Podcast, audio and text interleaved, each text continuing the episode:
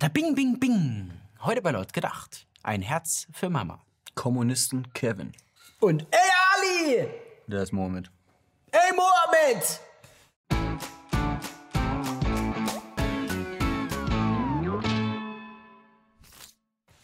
Jo, Freunde, schön, dass ihr wieder eingeschaltet habt. Äh, letzte Woche war Philipp ja nicht da, er sitzt aber jetzt wieder hier. Und Paula hat euch zum Ende der letzten Sendung gefragt, ob ihr Ideen habt für feministische Startups. Da kamen gute Dinger rein, du. Hier der, der Müllfrauen-Kommentar. Oder Female. Oder das Bordell. Ich leite es direkt mal an Paula weiter. Mal schauen, wann der Kickstarter losgeht. Jetzt startet erstmal die Sendung. Männer haben Muskeln. Männer sind furchtbar stark. Männer können alles. Das sang Herbert Grönemeyer bereits 1984. Nachdem Männer die Berge bestiegen und die Tiefen der Meere erforscht haben, wandten sie sich dem Weltraum zu.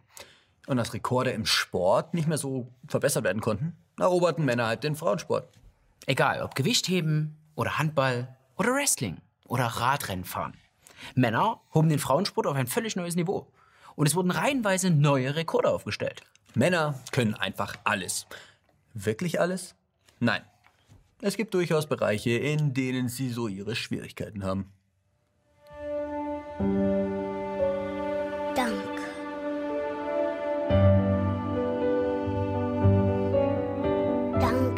Dass du immer für mich da bist.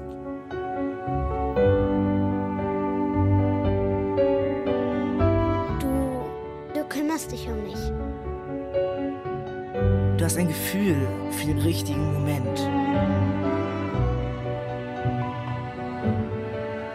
Ich kann dir immer alles erzählen. Und du hörst mir immer zu. Du bist mein Vorbild und förderst mich, wo du nur kannst. Danke, dass du so schön bist. Und dass du so ein Feingefühl hast.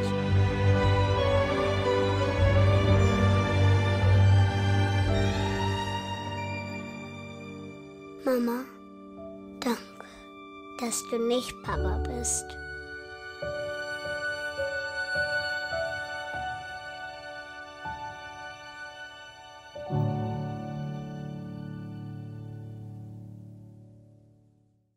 Der Spot löste einen Shitstorm aus. Er sei grausam gegenüber Männern.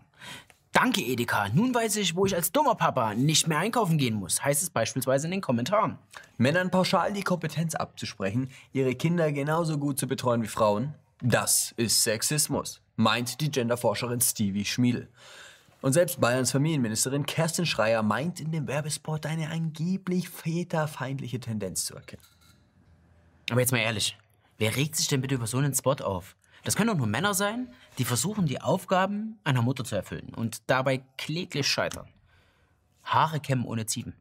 Die pubertäre Tochter verstehen. Das Kleinkind beruhigen.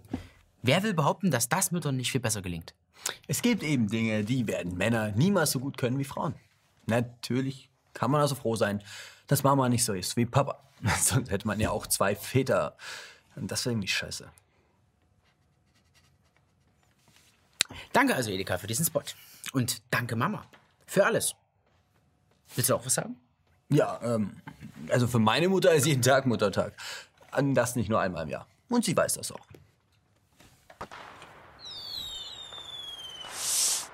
Im April sorgte die Initiative Deutsche Wohnen enteignen für großes Aufsehen. Tausende gingen in Berlin auf die Straße, um unter anderem die Enteignung von Wohngesellschaften zu fordern. Und nun setzt sich der Trend fort. Der Juso-Vorsitzende Kevin Kühnert erklärte seine Idee eines demokratischen Sozialismus. Dazu gehört auch die Verstaatlichung von Großkonzernen. Pardon, Kollektivierung natürlich. Kevin geht es in erster Linie nämlich nicht darum, Parteifunktionären eine Jobperspektive als Betriebsleiter zu verschaffen. Nein, entscheidend sei, dass die Verteilung der Profite demokratisch kontrolliert werde. Als Beispiel nannte er den Autobauer BMW. Mir ist weniger wichtig, ob am Ende auf dem Klingelschild von BMW staatlicher Automobilbetrieb steht oder genossenschaftlicher Automobilbetrieb oder ob das Kollektiv entscheidet, dass es BMW in dieser Form nicht mehr braucht. Das hört man in München gar nicht gern. Der Betriebsratschef ist schockiert. BMW bietet sichere und gut bezahlte Arbeitsplätze, fortschrittliche Arbeitsbedingungen und Arbeitszeitmodelle wie kaum ein anderes Unternehmen. Zitat Für Arbeiter deutscher Unternehmen ist diese SPD nicht mehr wählbar. Eine reichlich späte Erkenntnis. Und eine widersprüchliche noch dazu. Schließlich sind Gewerkschaften wie die IG Metall traditionell eng mit der SPD verbunden. Und in deren eigener Satzung kann man die Forderung nach Verstaatlichung lesen. Aufgaben und Ziele der IG Metall sind insbesondere Viertens.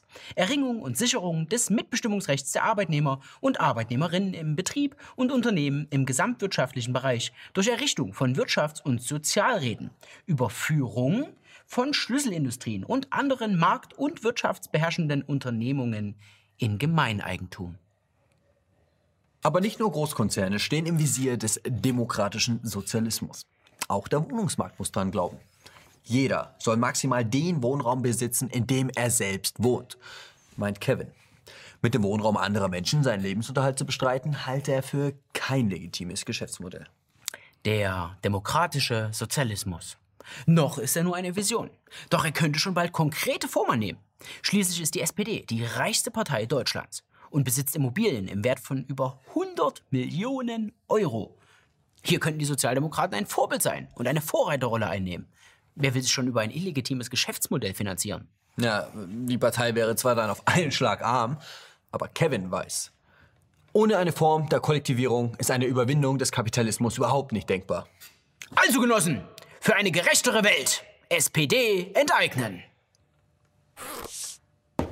Vornamen sind immer so eine Sache. Man bekommt sie von seinen Eltern mit in die Wiege gelegt und trägt sie dann ein Leben lang. Und mit dem Vornamen ist oftmals schon der Lebensweg bestimmt. Deutsche Professoren heißen Hans, Klaus und Peter. Erfolgreiche Manager tragen vor allem Namen wie Michael, Thomas, Andreas und Peter. Kevin hingegen ist vielmehr eine Diagnose als ein Vorname. Und auch Peggy und Mandy sind Namen, die an Glanz verloren haben. Ja, und Menschen mit solchen Namen fühlen sich von der Gesellschaft benachteiligt. Davon können auch die Mohammedaner ein Lied singen.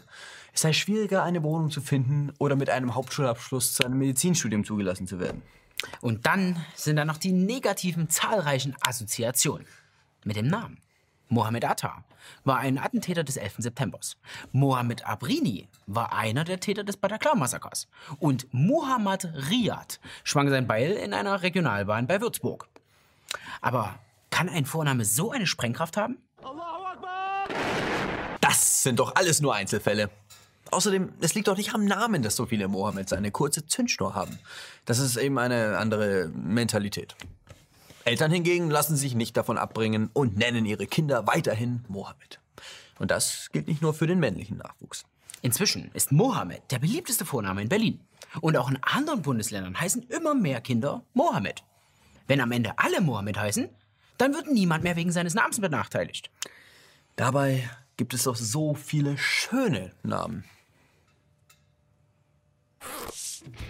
So, Freunde, das war's mit Laut gedacht. Schreibt uns in die Kommentare, welche Namen die allerbesten sind und ihr euren Kindern geben würdet und welche überhaupt gar nicht gehen. Ansonsten, für alle, die neu dazugekommen sind, wir machen jede Woche so eine Sendung. Ihr kriegt also alles Aktuelle mit. Deswegen abonniert es, um es nicht zu verpassen und auf jeden Fall diese Glocke abonnieren, sonst kriegt ihr es selber auch nicht mehr mit.